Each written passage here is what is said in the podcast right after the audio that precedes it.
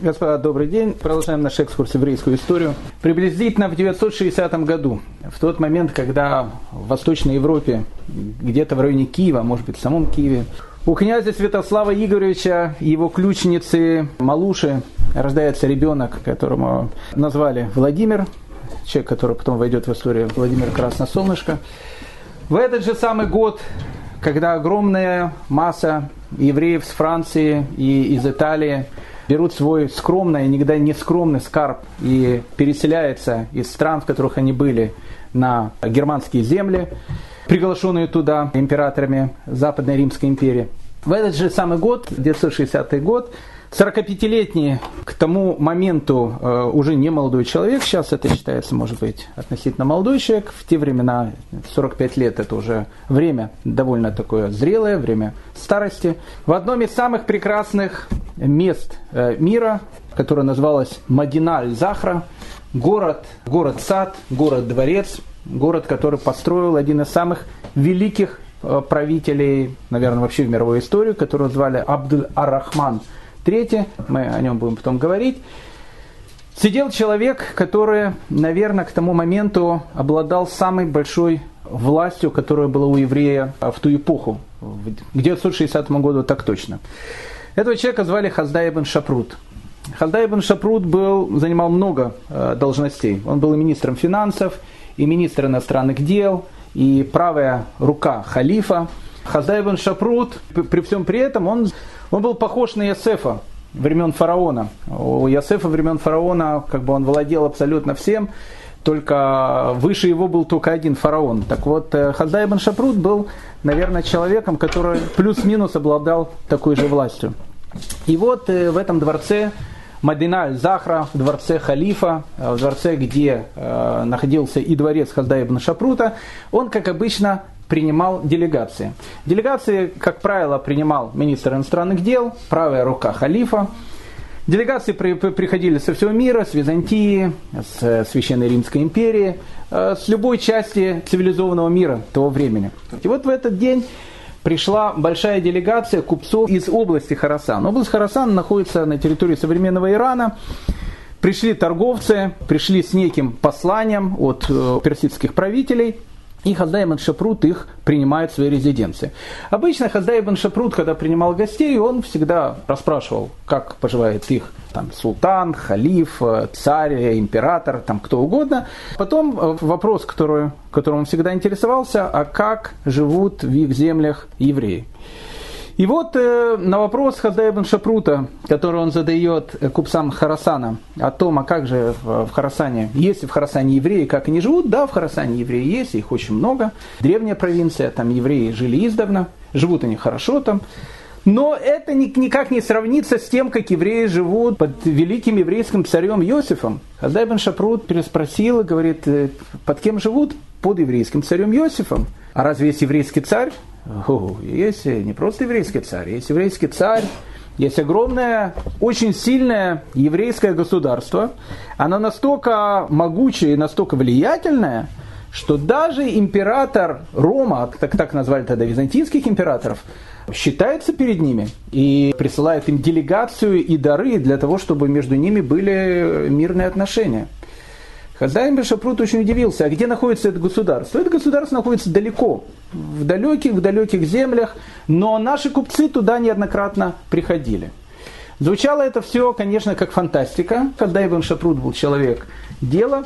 И сразу же за купцами Харасана зашли представители византийского императора Константина. И он у них спросил, а, слышали они о том, о том, что есть некое еврейское государство, и там есть такой еврейский царь, который зовут Иосиф. И посланцы Византии подтвердили это, да, есть такое государство, да, есть такой царь, еврейский царь, которого зовут Иосиф. И тогда Хаздай ибн Шапрут решил сделать то, что мог сделать только еврей. Он решил написать царю Иосифу письмо – об этом письме мы будем говорить с вами. В этом письме он хотел рассказать о положении евреев, которые есть, о, о, о том, где он живет. И заканчивал он письмо словами.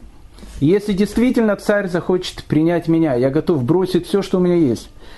Свое положение, э, свою власть, все что угодно. И пешком, без денег, без всего, прийти в то место, где еврейский народ может чувствовать себя свободным, где еврейский народ живет под властью еврейского царя, готов бросить все, если царь меня примет. Это конец истории. Точнее, не конец. Это начало новой истории. Но для того, чтобы понять, как эта история начиналась, кто такой был Хаздай бен Шапрут, и кто такой был еврейский царь Иосиф, для, до этого нужно будет отойти чуть-чуть назад.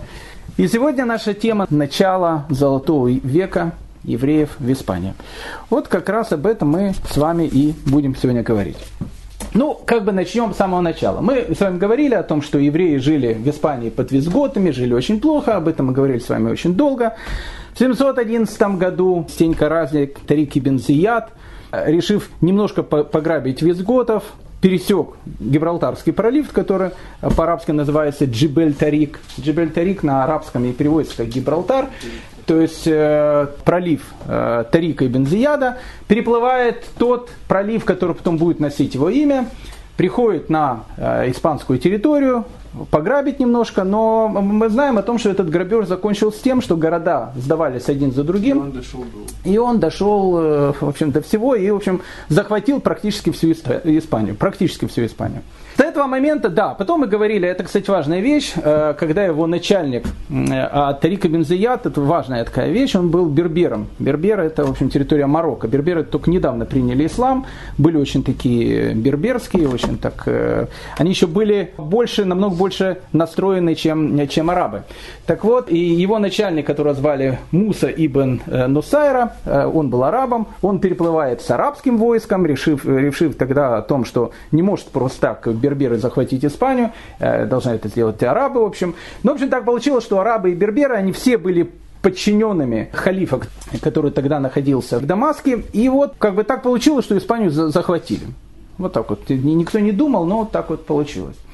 А, получилась ситуация о том, что Испанию, которую захватили, ее захватили, понятно, э, мусульмане. Но, но терки, которые были между арабами и берберами, они существовали постоянно, потому что берберы считали, что они являются хозяевами этой территории, арабы считали, что они являются хозяевами этой территории. И все это безобразие а, происходило приблизительно 45 лет после завоевания арабами Испании пока не начинается период времени, с которого, в принципе, мы и будем начинать наше повествование.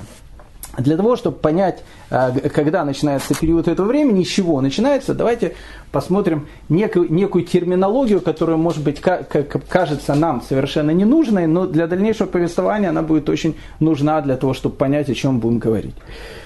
Кто такой халиф? Кто такой халиф? Халиф э, переводится как наместник, является самым высоким титулом, который может быть в мусульманском мире. Некий такой генералиссимус, царь. Но халиф это даже не царь и не генералиссимус, это и политический, и духовный лидер. У шиитов и у суннитов отношение к халифам разное. Допустим, э, с первыми четырьмя халифами, с э, последователями Мухаммеда там вопросов нет. Это был Абу Бакр, Умар ибн Хаттаб, Усман и халиф Али. Этих четыре халифа, которых называют праведными халифами. Все начинается после этого. После этого шииты говорят о том, что халифом может быть только потомок Али. А потомок Али был двоюродным братом Мухаммеда и был женат на его дочке Фатиме. Это очень важно. Если особенно сейчас люди в Европу путешествуют, надо знать всю эту биографию, потому что там э, население сейчас оно все больше арабское, поэтому человек будет знать, в общем, как бы ему будет легче в Европе как-то выживать. Так вот, э, у халифа может быть человек, который будет потомком Али, у суннитов отношение к халифам немножко другое. У суннитам халиф это человек, которого избирает большая часть мусульман, который становится как бы лидером мусульманского мира, становится лидером мусульманского халифата.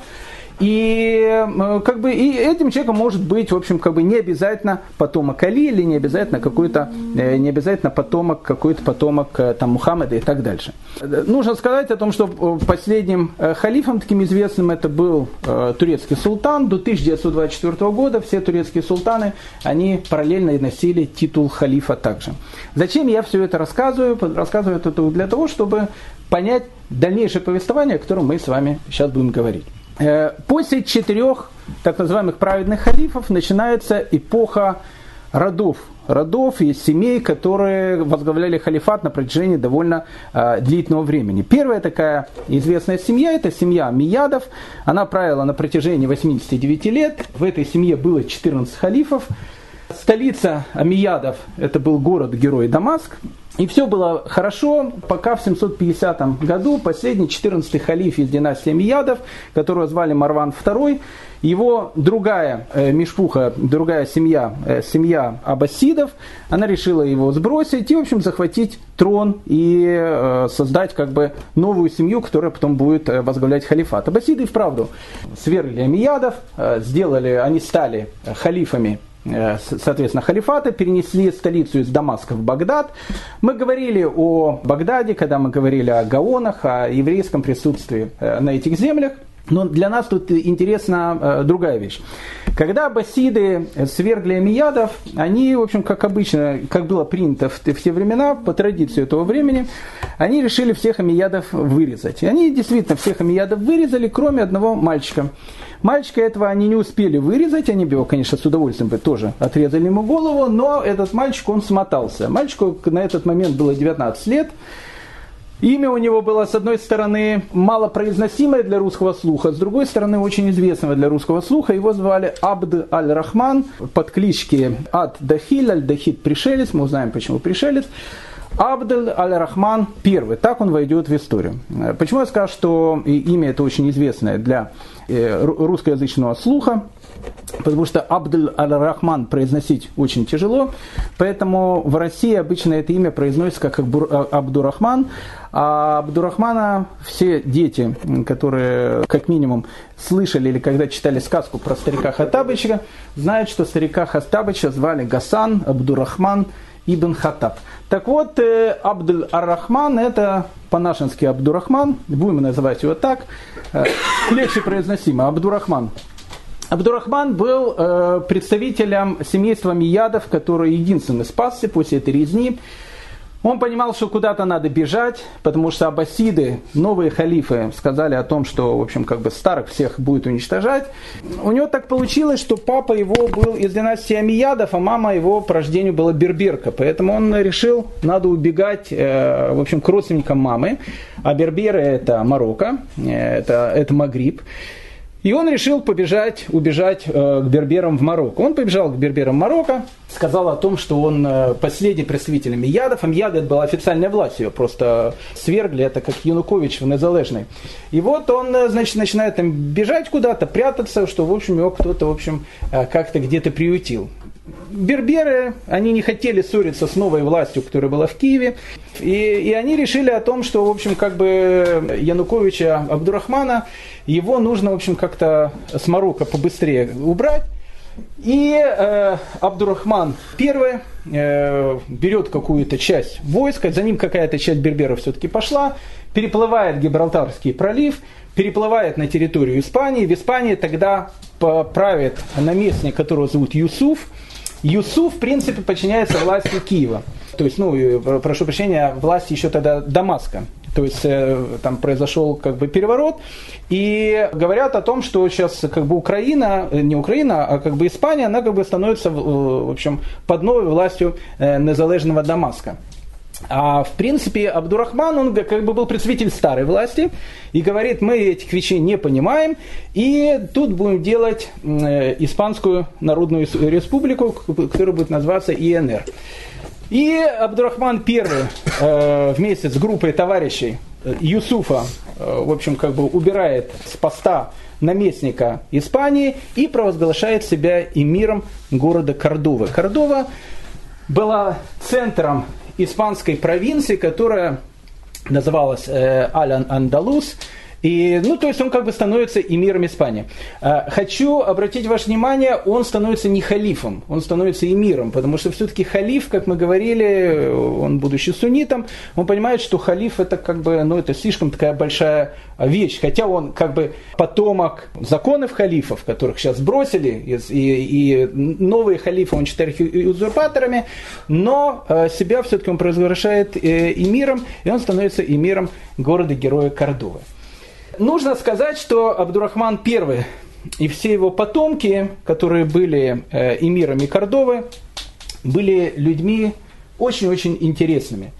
Э, вообще мияды, они э, были, ну, то что, то, что сейчас бы, наверное, сказали, были очень такими модерновыми.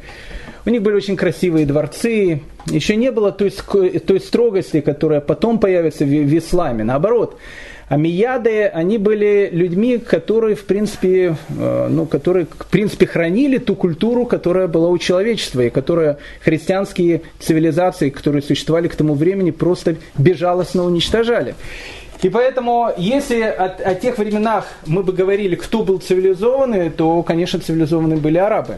И, а одни из самых цивилизованных э, среди арабов, это вот были эти самые мияды. Поэтому Абдул-Арахман I или Абдурахман, как вам а, более удобно, когда становится эмиром Кордовы, конечно, он начинает приносить вот эту цивилизацию и на, испанскую, на испанскую землю. Он был человеком очень таким э, интересным. Первое, первое, первое, что он решил, он поми, э, решил помирить берберов и арабов, которые, в общем, друг с другом э, воевали постоянно. Опять же, в Испании, которую не, не так давно захватили арабы, было еще огромное количество визготов, которые были очень такие яростные христиане. А сейчас яростным христианам-визготам, которые были под арабами, просто предложили о том, что если они хотят жить хорошо э, и нормально, их вообще как христиан никто не притеснял, но если они хотят жить хорошо, то если они станут мусульманами, им будет житься еще лучше.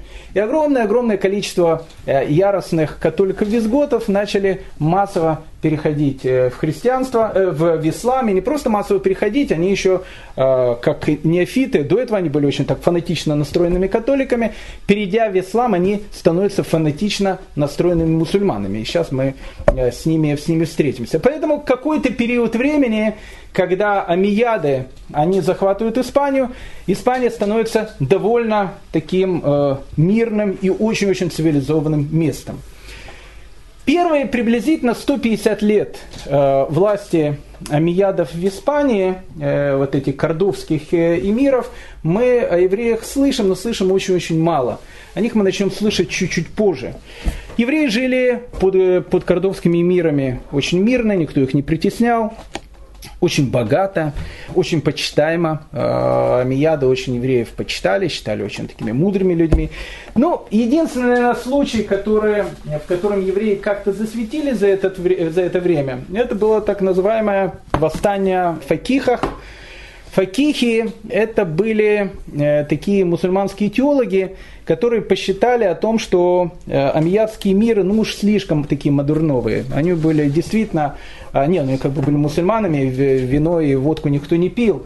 Но, но они были очень-очень такие, ну, скажем так, очень такими цивилизованными. Они считали, что они слишком современные, и вот э, факихи, они сделали восстанию. Хочу сказать, что большая часть факихов, фанатично настроенных, это были бывшие визготы, то есть, которые, перейдя в ислам, до этого они были, как я сказал, фанатичными католиками, сейчас стали фанатичными мусульманами, и они, значит, поднимают э, восстание. Восстание против эмира, которого звали Хаким I.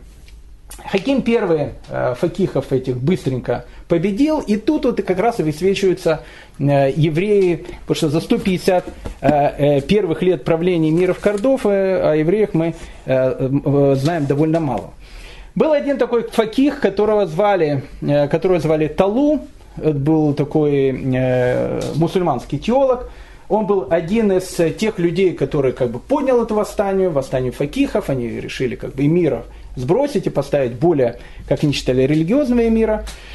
И вот этот э, Талу, когда восстание э, победили, ему нужно, нужно было где-то скрываться. И где скрываться, он решил скрываться у своего знакомого, богатого еврея Кордовы, и этот еврей Кордовы его, значит, прятал.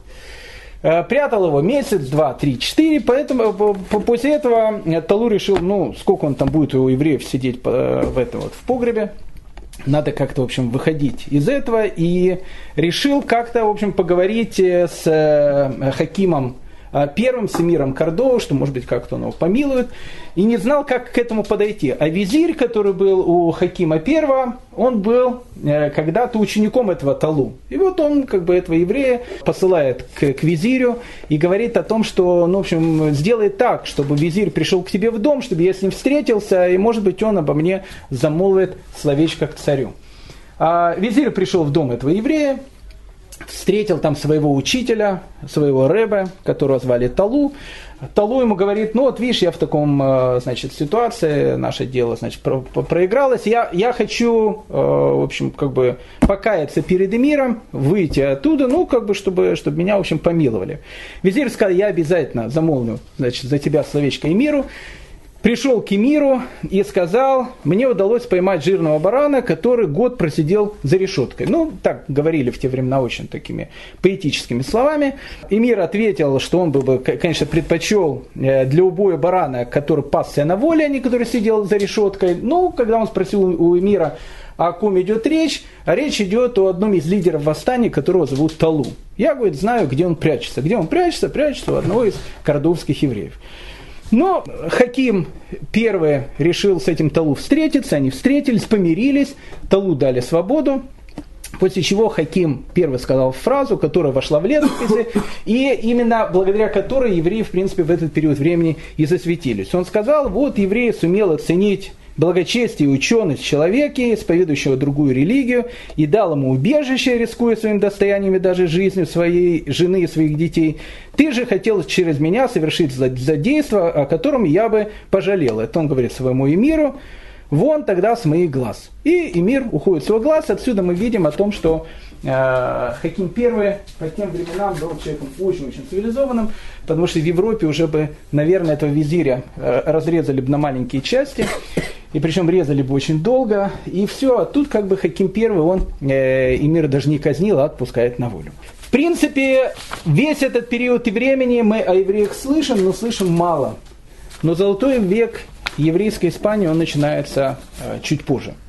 Через 150 лет после того, как э, эмиры Кордовы, эмиры, которые были из династии Амиядов, владели э, Аль-Андалусом, владели мусульманской Испанией, приходит человек, который, как я сказал, стал одним из самых, наверное, ярких э, людей, наверное, во всей, во всей человеческой истории. Человек, которого звали Абд Арахман, только уже третий, Абдурахман третий.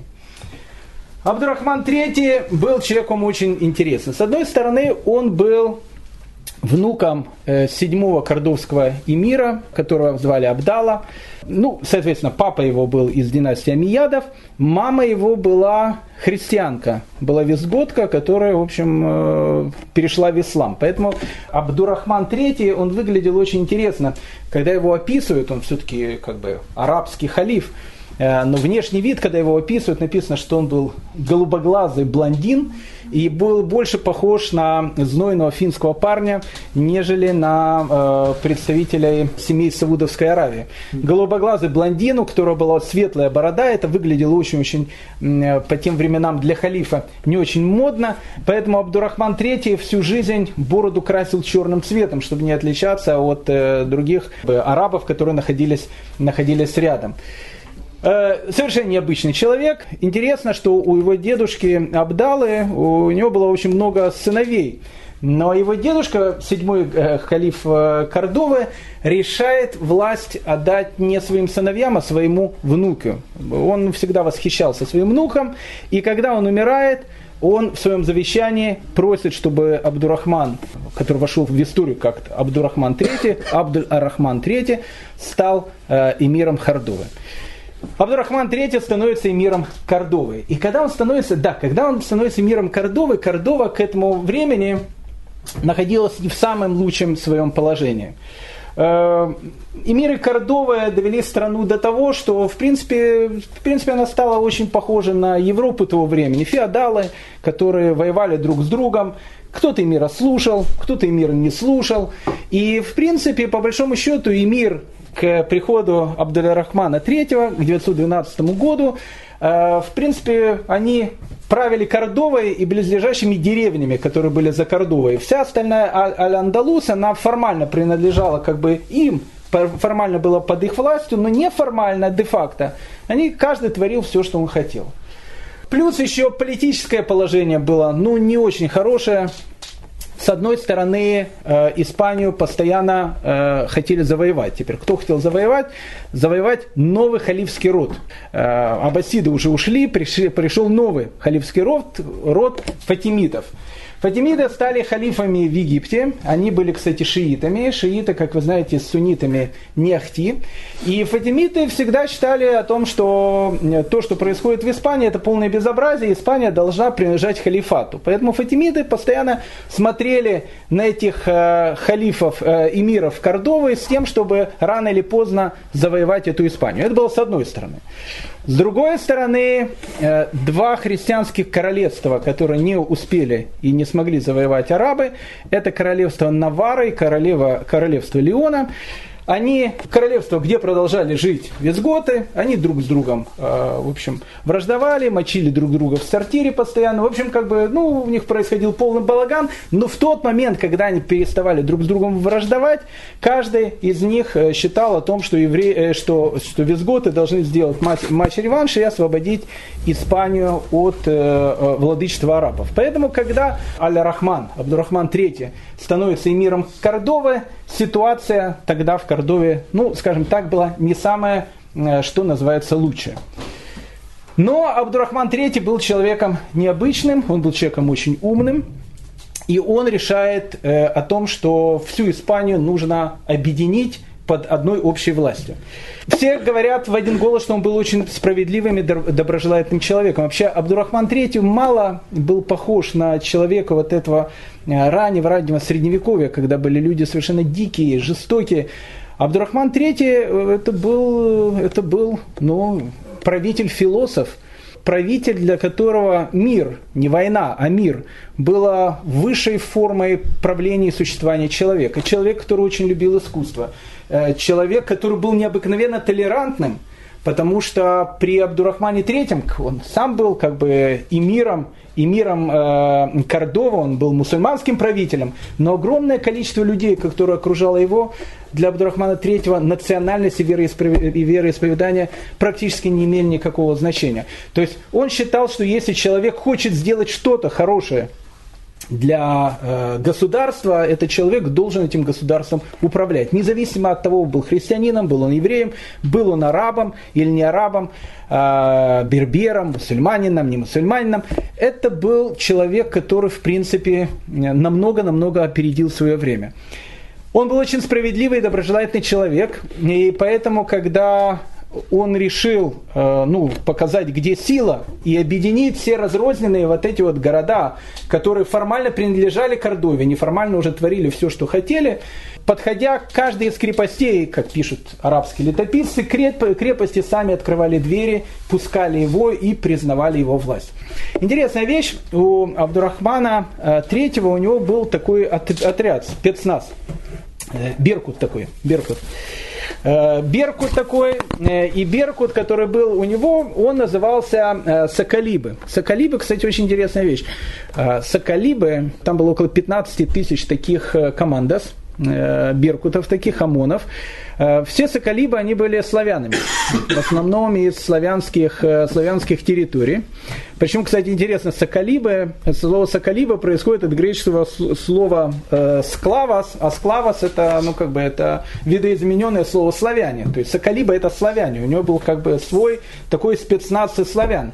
Кстати, была очень модная такая вещь у турков, такими товарищами, э, их называли янычарами, в Египте таких товарищей называли мамлюками, при Абдурахмане это были соколибы. Обычно маленьких детей из славянских стран продавали, кстати, продавали сами же славяне. В основном э, торговля она шла через э, Богемию, Моравию, Поэтому интересно, евреи они называли Богемию Моравию, всю эту территорию будут ее потом называть Терецхнан, Ханан. Кстати, интересно, какое отношение э, территория современной Чехии будет иметь Ханану.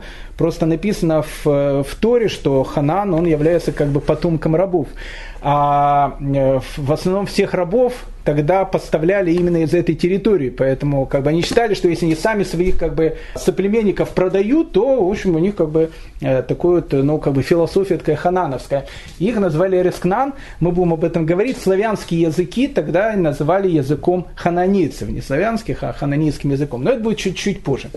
Так вот, э, вот этот отряд соколибов, отряд славян, 10-15 тысяч человек, спецназ, который был Абдурахмана III, и вся его власть, и вся его величие э, привели к тому, что он становится одним из, наверное, самых ярких правителей раннего Средневековья. В 929 году эмир Кордовы Абдурахман решает о том, что негоже называться потомку Амиядов, потомку э, семейства Романовых, которые уже давно не, находятся не у власти, но которые в принципе сейчас э, правят довольно большой территорией, э, Берийский полуостров, то есть территория современной Испании. Негоже продолжает называться эмирами, и он решает провозгласить себя халифом. И тогда Амияды, которые уже были не халифами, практически 200 лет, спустя 200 лет происходит реванш на территории Испании. Абдурахман III провозглашает себя халифом Испании и, и создает Кордовский халифат. Как я сказал, ситуация была очень и очень непростая. И в этот момент, конечно, нужно было много умных и много э, таких вот полезных людей, которые могли бы принести и мир Кордове, и мир Аль-Андалусу, и, ну, в общем, как бы безопасность. Я вам хочу сказать, э, город Кордова при Абдурахмане III становится одним из самых больших и одних из самых красивых городов Европы. Один из э, европейских монахов – Э, который с э, диких германских земель посетил Кордову в те времена, назвал этот город красой вселенной. Э, я хочу, чтобы вы просто понимали, в Кордове на тот момент времени, в городе Кордова живет полмиллиона человек, 500 тысяч человек.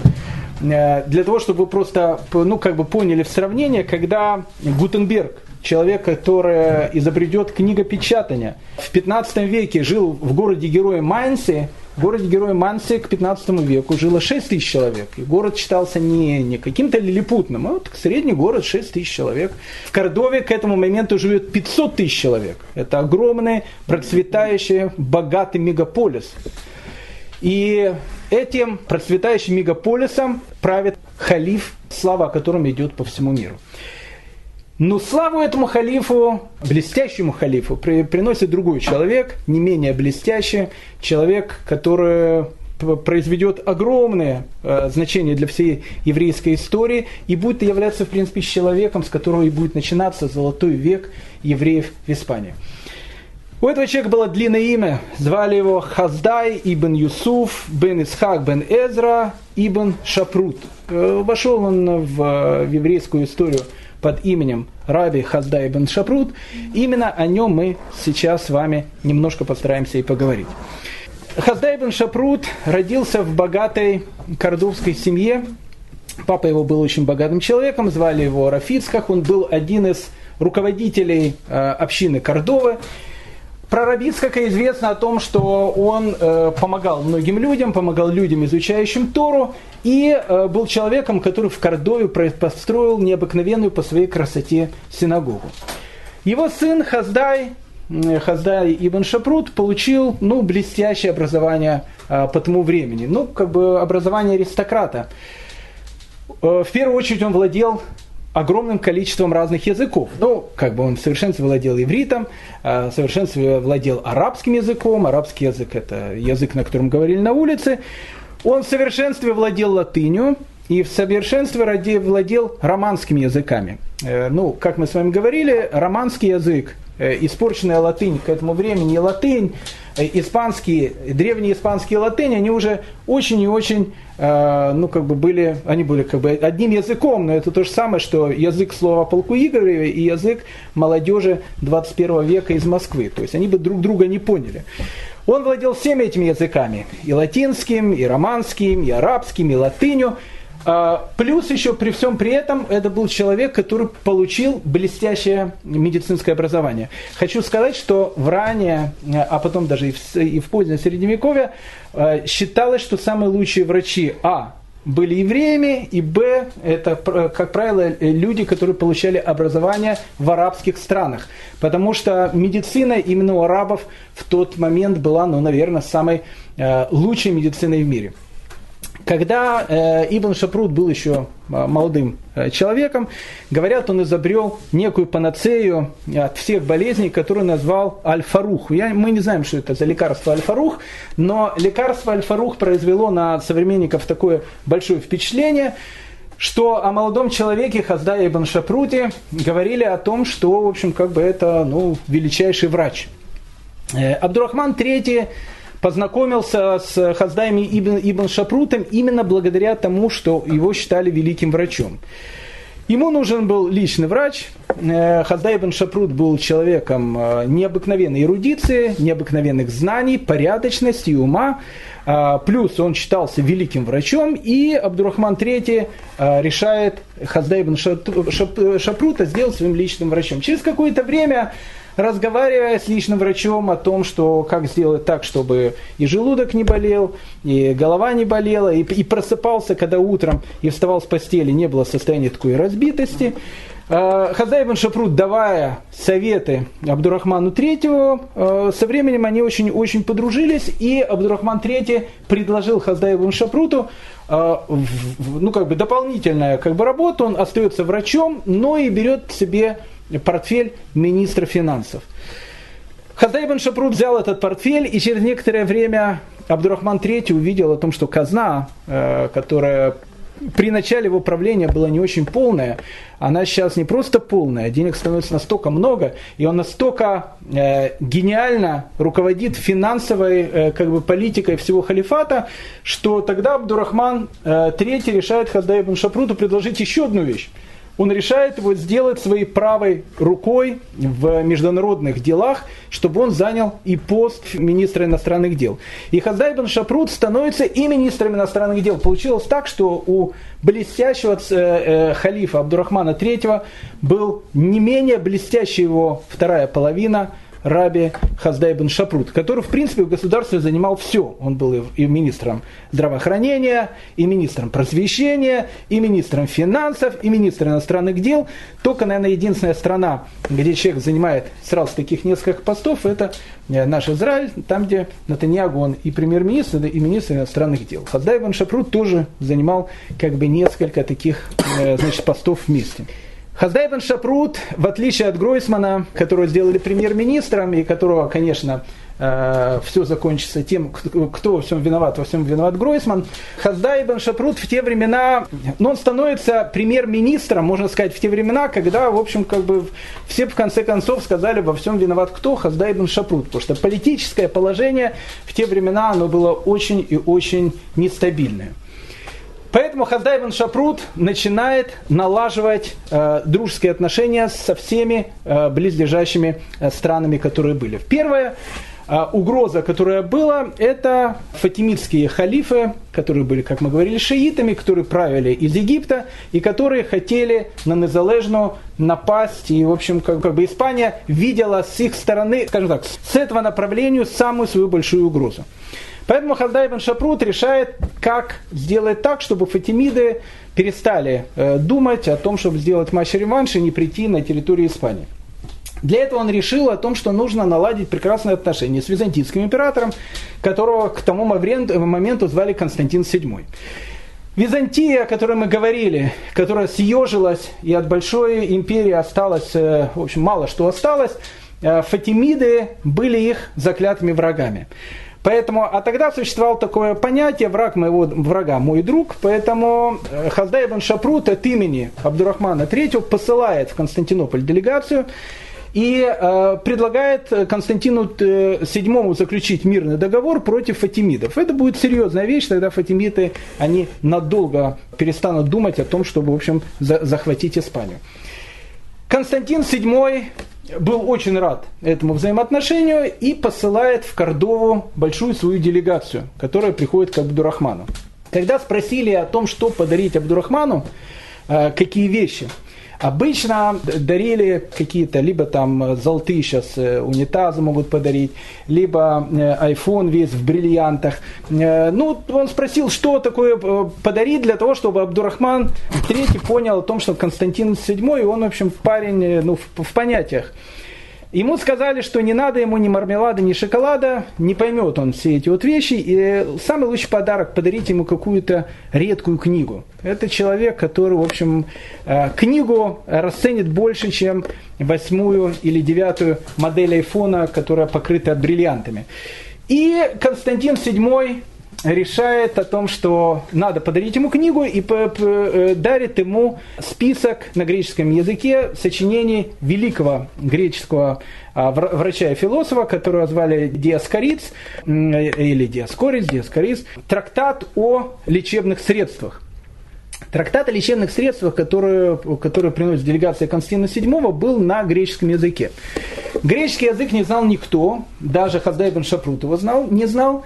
И тогда Хаздай бен Шапрут, обратите внимание, вот как вот э, на Диком Западе понятия были дикими, а в Кордомском халифате э, совершенно другая была вещь. Он пишет письмо Константину VII со словами о том, что мы очень, очень рады, что твоя делегация пришла, и что теперь мы будем вместе дружить против фатимидов. Ты прислал какую-то необычную книгу э, моему правителю, у нас никто ее не может понять. Можешь ли ты прислать человека, который переведет ее на, на, хотя бы на латинский язык? Латинский язык я знаю, я ее переведу на арабский. И Константин VII присылает э, монаха Николая, который приезжает в Кордову и переводит э, диакорица с греческого языка на латынь. Хаздай Иван Шапрут тут же ее переводит на арабский, и эта книга становится одной из э, ну, самых ходовых книг, по которым учились все великие арабские врачи. Буквально через 70 лет после этих событий великий арабский, арабский врач, который зовут Авицена, Э, Ибн Сина, когда будет учиться медицине, он будет учиться именно по этой книге, которую на арабский язык будет переводить Хазда Ибн Шапрут. Это чтобы понять, э, это чтобы понять, ну как бы масштаб этого человека. Хаздай бен Шапрут понимает о том, что нужно налаживать хорошие отношения не только с христианской Византией, но и со Священной Римской империей. Священной Римской империей ее тогда возглавляет Атон I, германский, которая возглавляет священную Римскую империю германской нации, так называемый Первый Рейх. И в этот самый Первый Рейх, как мы с вами говорили, огромное количество э, итальянских и французских евреев туда переезжает, переезжает, и в этот как раз момент будет создаваться костяк э, ашкенадского еврейства. Так вот, э, Хаздай ибн Шапрут э, решает и с Атоном I, с императором Священной Римской империи, у Кордовского халифата должны быть тоже дружеские отношения. Атону I посылается большая делегация, э, Абдурахман пишет письмо Атону Первому. Непонятно, что там было в этом письме. Единственное, что в этом письме что-то было, ну, скажем так, немножко не политкорректно сказано либо об Атоне, либо о христианах, непонятно что, но, в общем, как бы там ни было, чтобы не был большой э, такой политический скандал. Делегация, которая прибыла э, в Священную Римскую империю от Абдурахмана III, его на протяжении нескольких лет держали и не пускали во дворец. Потому что если пустили бы во дворец, а то он первый должен был прочесть это письмо и должен был быть политический скандал. Ну, в конце концов, их все-таки пустили туда. Атон первый прочел, очень обиделся, опять же, непонятно что, обиделся просто так или обиделся по делу, и решает э, Абдурахману э, третьему написать тоже письмо, в котором он э, пишет все, что он думает и о Абдурахмане третьем, и о мусульманах. Э, и большая его делегация во главе с епископом э, Иоанном, она приезжает в город-герой Кордову. Так вот, когда Хаздай ибн Шапрут а он как министр иностранных дел и вообще министр всего, встречается с представителем Священной Римской империи, этим епископом Иоанном, и говорит о том, что какое-то принес послание, Тут показывает то послание, которое написал император, и Хазаик бен Шапрут читает его и видит, что все это закончится очень плохо. А, Абдурахман III человек был человеком, конечно, очень цивилизованным, но все-таки он был человеком своего времени, и все могло закончиться не подписанием мирного договора, а огромным политическим скандалом, если не говорить уже о неком военном конфликте. Поэтому, Абдурахман, э, поэтому Хаздай бен Шапрут просит Иоанна, сделать все, что он только может, для того, чтобы попросить своего императора Атона I, чтобы он написал другое послание, и благодаря этому посланию, чтобы между двумя государствами был мир, а не война. На протяжении трех лет Хаздай бен Шапрут не допускал эту, эту делегацию к э, Абдурахману III. Она находилась и жила в Кордове. Пока после огромнейших политических каких-то игр, э, интриг и так дальше, Атон император Священной Римской империи все-таки решил написать другое послание. И вот когда это другое послание попало э, человеку, который возглавлял его, эту делегацию, епископу Иоанну, только тогда его пускают к Абдурахману Третьему и подписывается действительно мирный э, договор, э, очень хороший, д, д, выгодный для, д, договор для двух стран, для Кордовского халифата и для Священной Римской империи. Тогда э, вот этот э, э, не епископ, а аббат, э, аббат Иоанн, он тогда пишет в своих воспоминаниях о том, что никогда он не видел человека такого умного, такого тонкого ума, порядочности и чести, как еврей Хаздай бен Шапрут, с которым он познакомился в Кордове. То есть, то есть Хаздай Шапрут, он не просто министр иностранных дел, это человек, благодаря которому, э, э, благодаря которому Кордовский халифат начинает приходить к вершине своего могущества. Э, но все-таки, все-таки э, ситуация политическая была не самой лучшей. И э, с одной стороны, как бы фатимитов немножко э, приструнили, э, со Священной Римской империей хорошие отношения, с Византией хорошие отношения. Единственное, э, но такая точка конфликта, которая постоянно существовала, это э, христианские государства Леона и Навары, которые периодически, в общем, когда они не враждовали друг с другом, нападали на Кордовский халифат. И тогда Хаздай ибн Шапрут решает сделать, ну, казалось бы, невероятное – сделать мирный договор и с этими государствами, которые постоянно, в общем, враждовали с, э, с Кордовским халифатом. В тот момент как раз и э, представился ему такой шанс э, для того, чтобы, в общем, как бы помирить Кордовский халифат и с Леоном и Наварой. Был такой король, король Леона, которого звали Санчо. Э, не Санчо, э, который был другом Дон Кихота, другой Санчо. Э, Санчо был человеком, на самом деле, относительно молодым к тому времени, но очень больным. Мы бы его сейчас назвали, он действительно был больной человек.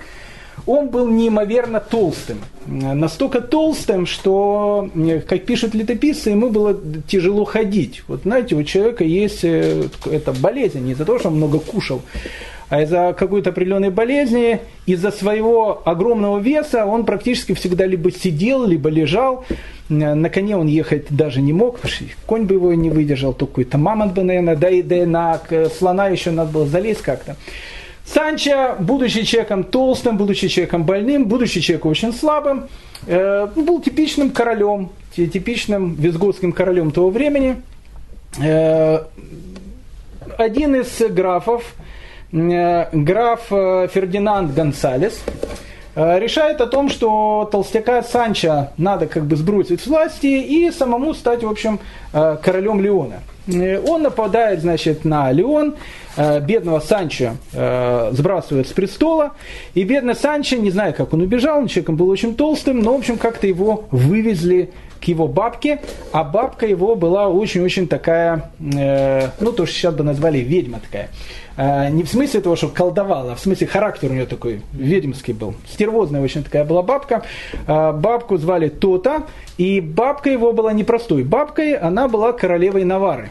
Это второе государство. Угу. И тогда бедная Санчо, без Дон Кихота, но в сопровождении каких-то грантов, э, не знаю, как его туда, толстяка, больного человека принесли к бабушке своей, то-то, он сказал, бабуля, Гонсалес захватил у меня власть, начал плакать, не знаю, что там начал делать. И бабушка то-то видит о том, что, конечно, это безобразие. Но первое, что она поняла о том, что внук в том состоянии, в котором он сейчас находится, он, конечно, долго не протянет. Ну и э, у Леона, у Навара, точнее, тоже не было таких сил, чтобы против Гонсалеса, который был, опять же, э, таким, э, э то, что нас называют матча такой, такой был матча. Э, против э, матча как бы приема особого не было. И у Навара не было такого войска, чтобы этого матча сбросить. И тогда то-то пишет письмо Абдурахману Третьему, который был всегда ее врагом. Она пишет письмо, в котором говорит, э, смотри, значит, у меня к тебе просьба. Во-первых, я знаю, у тебя есть совершенно потрясающий врач – Хаздай бен Шапрут, о нем ходят такие разговоры, все. В первую очередь мне надо моего внука э, поднять на ноги, потому что он даже и править сейчас не может. Это первая вещь. Его никто вылечить не может. А вторая вещь, мы просим помощи. Я хочу, чтобы мой внук опять стал королем, а, королем Леона. Ну, Абдурахман э, третий вызывает Хаздая бен Шапрута. Справишься, Ваше Величество? Ну, почему не справиться? Справимся. И Хаздай бен Шапрут приезжает в Навару. Приехав в Навару и увидев бедного Санчо, он понимает о том, что, ну, в общем, как бы это очень сложный вариант. И он начинает его лечить. И что интересно, он его вылечил до такого состояния, что Санчо не, не стал бегуном, он потом не выиграл Олимпийские игры. Он ходил до сих пор опираясь на кого-то, но он начал ходить. До этого момента он не ходил. Э, он вылечил Санчо. После этого он подошел к Тоту и говорит, смотри, э, мы готовы помочь против этого матча, значит, Гонсалеса, мы готовы помочь, но при одном условии. При одном условии. Э, ты понимаешь, я-то человек второй, в государстве. Первый человек все-таки Абдурахман. Если ты вместе со своими грандами, вместе со своими епископами приедешь в Кордову, пройдешься по улице, предстанешь перед халифом, э, не надо перед ним преклоняться, но попросишь у него, пожалуйста, помоги, он обязательно тебе поможет. Но только, опять же, с одним условием, э, э, у Леона есть 10 крепостей, которые на нашей границе, и которые постоянно нам делают головную боль. Э, мы обязательно поможем, но эти 10 крепостей перейдут тоже нам. Кто-то, не знаю, там скрипела зубами, стучала ногами, но она понимала, что, ну, как бы, либо она принимает условия Хазда ибн Шапрута, либо, в общем, ее внук э, останется инвалидом, Леона останется у матча Гонзалеса, а э, матча Гонзалес уже и на старушку Тота поглядывал. Не вожделенно, а в смысле того, что захватите Навару также. И тут ничего не остается, и она решает приехать в Кордову. И вот эта вот картина, когда э, самый большой враг э, кордовского халифата, Навара, то-то, которая была легендарной такой ведьмой, которую там детьми пугали как бабаем, которая считалась таким вечным врагом и человеком, который постоянно делал какие-то пакости, вдруг она приезжает в Кордову, приезжает в Кордову во главе вместе со своими грандами, со своим э, сыном, со своим внуком, предстает перед Абдурахманом III и просит у него помощи. Абдурахман III помощь эту дает, Гонзалеса в скорое время э, значит, из Леона выгоняют, но случай этот произвел на э, э, современников такое огромное событие, что Ахазда ибн Шапрути молва начала распространяться не только э, в Хардовском халифате, но всем мире, во всем мире. Тогда считалось, что это была одна из самых ну, великих политических побед, которые могло быть. При помощи Хаздая бен Шапрута его блестящий повелитель, халиф Абдурахман III, действительно не только объединил страну, но и подписал мирный договор практически со всеми государствами, которые были вокруг него. Событие это произвело такое огромное впечатление, что э, Дунаш бен Лабрат, Дунаш бен Лабрат, э, человек, который был, кстати, вот интересно, человек, который был, ну, не личным поэтом Хаздай бен Шапрут, это некрасиво сказано. Хаздай бен Шапрут был человеком, который поддерживал еврейскую общину Испании. То есть он, как бы, он, он возглавлял еврейскую общину Испании.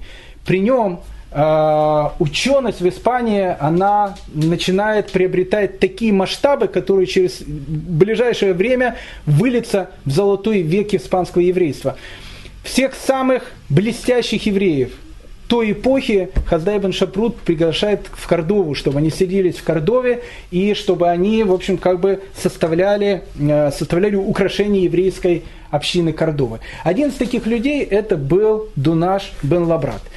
Дунаш бен Лабрата знает э, каждый, э, может, он его не по имени знает, а по э, песням. Я не скажу, что это был известный поэт-песенник, ну, хотя можно и так и э, сказать. Но наш Бен Лабрат был человеком великим, он был и раввином, и лингвистом, и поэтом. Человек, который находится у истоков э, золотого века еврейской поэзии в Испании. Э, к нам он входит благодаря двум своим песням которую, в общем, все мы исполняем. Во время второй трапезы э, в шаббат мы поем песню, которая называется «Дрор и кра». на разные совершенно мотивы. Дрон, Дрор Икра написал Дунаш Бен Лабрат. И вторая песня, песня это Девай Хасер. Это не совсем песня, а это кусочек, который произносится, когда читается Зимун при свадьбе и при, э, когда происходит свадебная церемония. Перед тем, как читается Зимун, читается такая очень красивая такая поэтическая вставка, которая называется Девай Хасер. Вот его как раз написал Дунаш бен Лабрат. Дунаш бен Лабрат э, – человек, который э, родился в Фесе, э, потом переселяется в Багдад, он становится, ближайшим учеником Сади Гаона. Когда Сади Гаон умирает – Дунаш бен Лабрат к этому моменту становится одним из самых великих лингвистов э, своей эпохи, и лингвистов, и толкователей Торы. Я хочу сказать о том, что Раши своих трудах 20 раз э, цитирует Дунаша бен Лабрата. Но Дунаш бен Лабрат славится еще тем, что он был потрясающим поэтом. Э, в испанской, в, в арабской Испании поэты это были люди высшей категории, высшей касты. Поэзия, она считалась одним из самых изящных искусств, и поэтому э, мы сейчас с вами в скором времени познакомимся с великими еврейскими и раввинами, и одновременно поэтами также. Дунаш, э, Дунаш бен Лабрат, он как бы стоял у истоков этого. Э, он решает э, иврит взять и как бы ивритскую поэзию, взять в ивритскую поэзию рифмы и построения, которые есть в арабской поэзии. А, в те времена это было, это, это считалось ну, очень, очень таким революционным, потому что его иврит, он становится не то что другим, но он начинает, идти, э, начинает строиться немножко по другим правилам. Не по правилам, которые существовали до этого, а по правилу арабской поэзии, которая тогда была в Испании. Очень многие э, восстали тогда против него, считалось, что это новшество было э, очень таким уж э, таким резким, но спустя каких-то сто лет другой еврейский раввин и философ и поэт Ибн Габироль будет говорить о том, что Дунаш бен Лабрат был самым великим еврейским поэтом вообще во всей истории.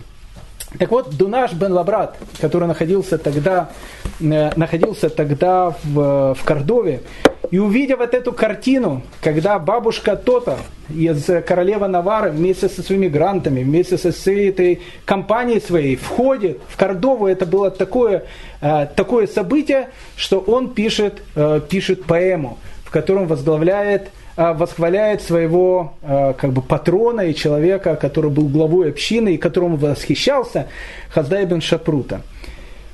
Венчая песней и славой вельможу, который совершенно уничтожил отряды чужих.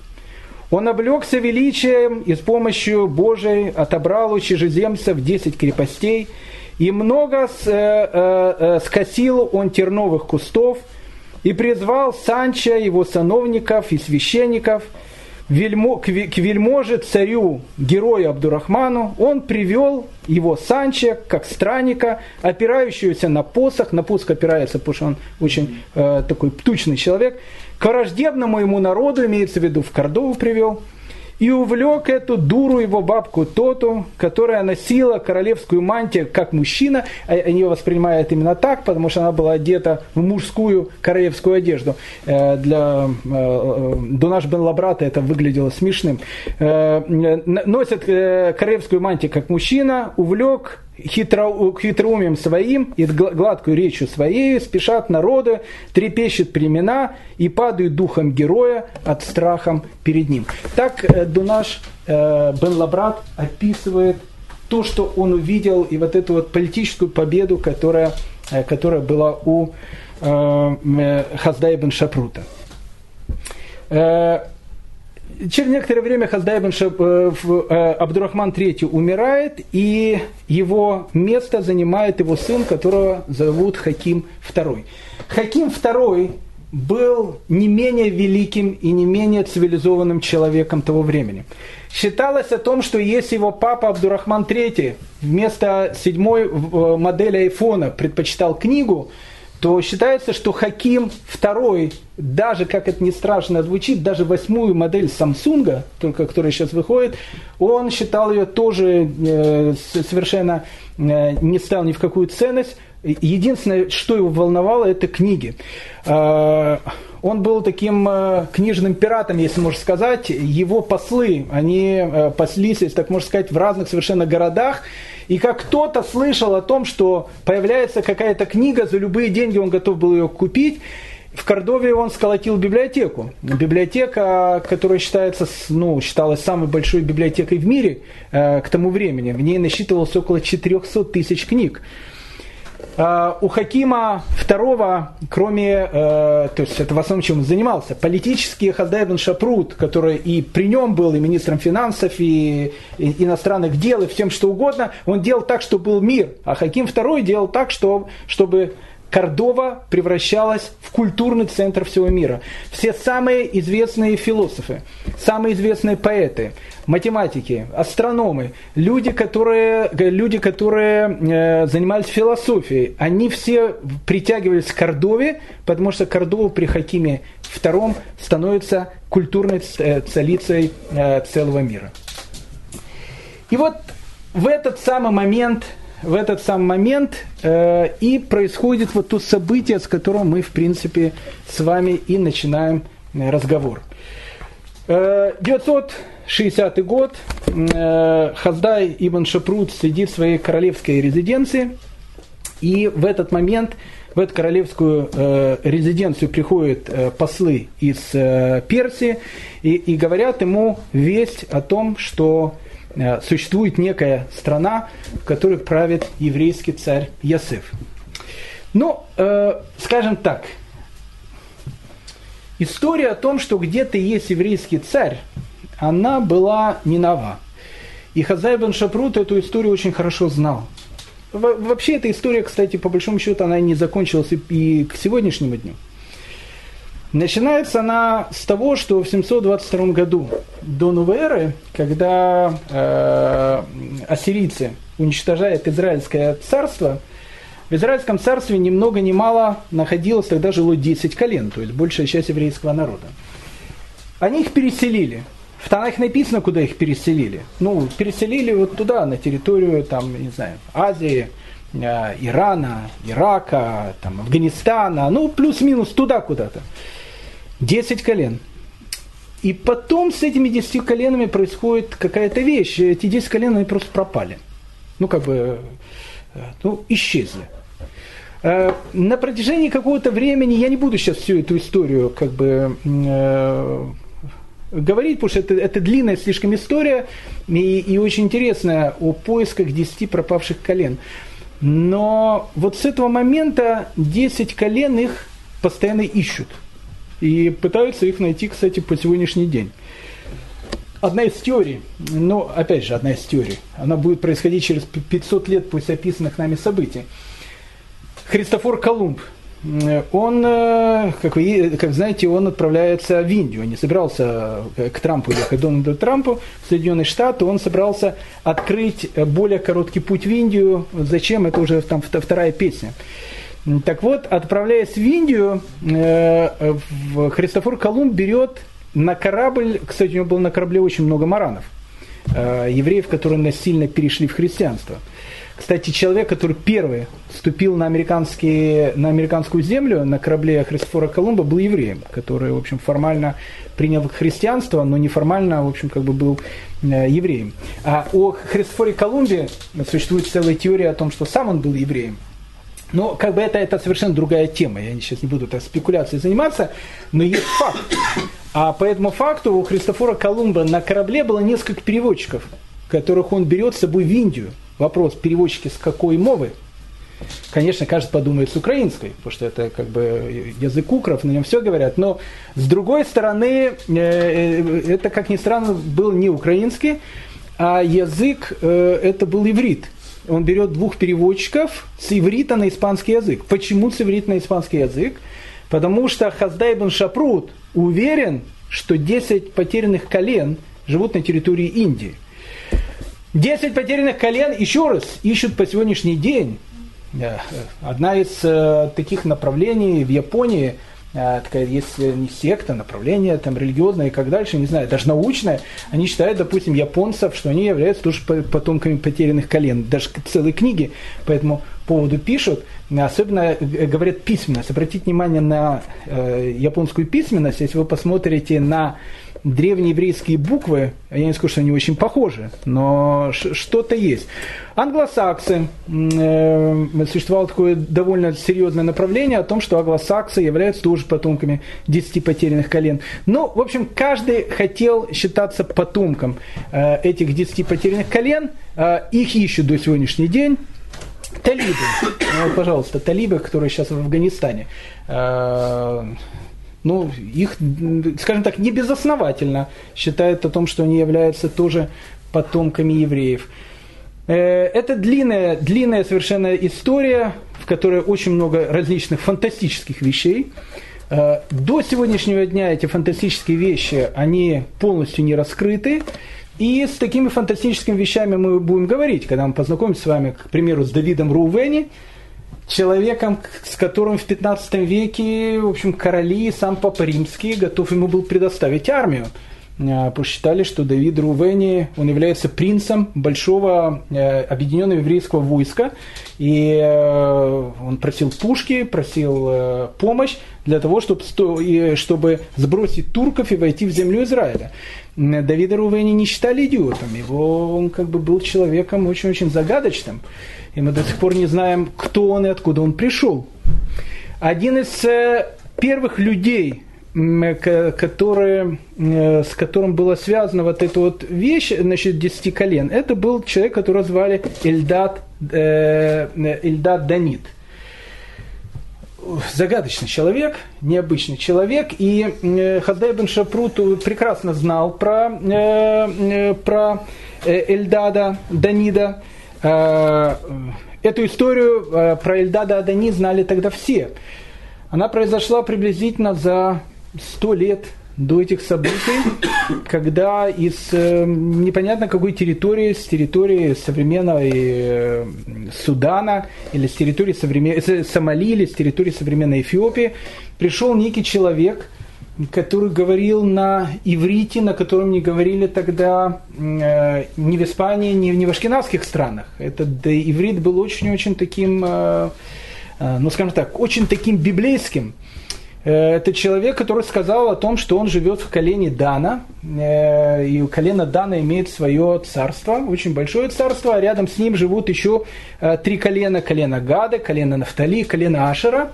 У них очень большая, большие царства, и они живут очень хорошо и очень могущественно. И вот когда Эльдата Дани приезжает в Багдад, его не воспринимают как авантюриста, его воспринимают очень серьезно. А, весть о нем прокатилась тогда везде, начиная от Багдада, заканчивая от до евреев, которые жили в Испании, еще больше.